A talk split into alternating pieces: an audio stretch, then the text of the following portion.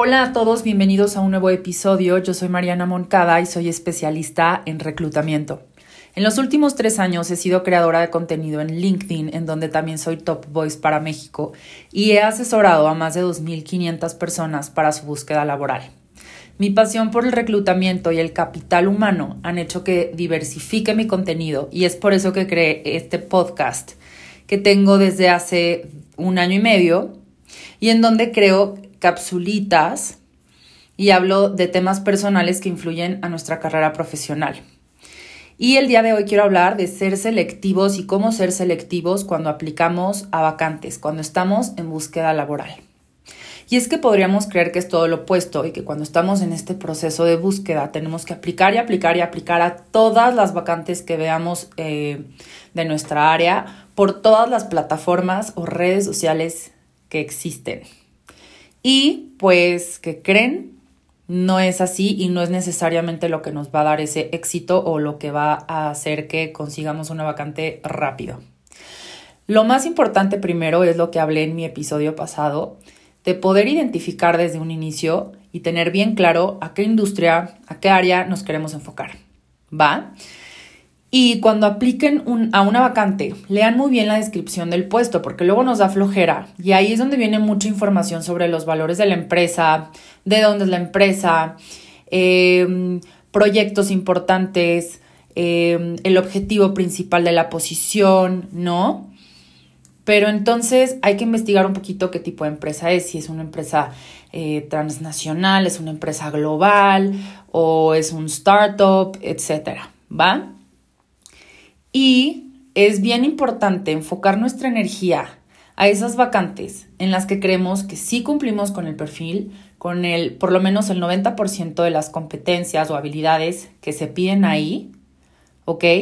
Si hay algunas que digan eh, que son un must o que son muy deseables como eh, habilidades técnicas como un nivel de inglés avanzado, alguna certificación o software muy específico y no lo tenemos, eso sí puede ser un obstáculo para poder aplicar. Pero, eh, bueno, de ahí en más, lo, bueno sería cumplir con el mínimo 90% eh, del perfil. Entonces, ¿por qué no es bueno estar aplicando por aplicar? Porque, eh, a ver qué pasa. No, no, si, si tú aplicas a 100 vacantes, no vas a querer participar en el proceso de las 100 vacantes, porque seguro van a regresar contigo de, en una de esas vacantes a decirte, oye, te queremos invitar al proceso porque aplicaste, y a lo mejor tú dices, híjoles, ni me acuerdo, perdí el interés o no me interesa, la verdad ni me fijé bien, no, no me gusta, no me interesa.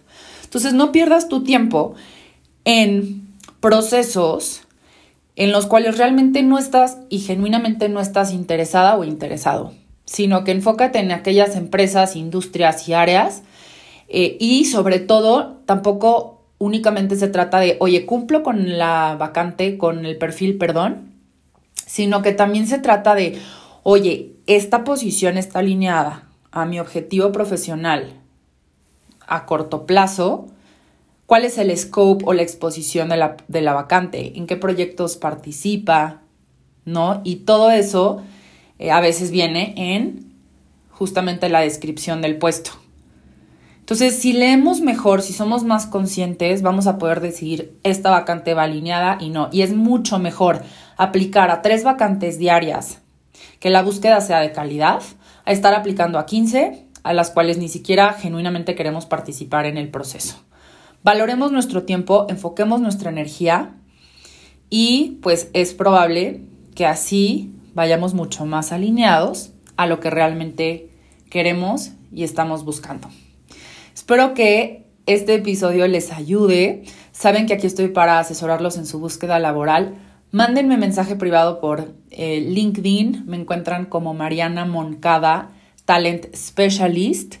Y pues bueno, nos vemos en un próximo episodio. Chao.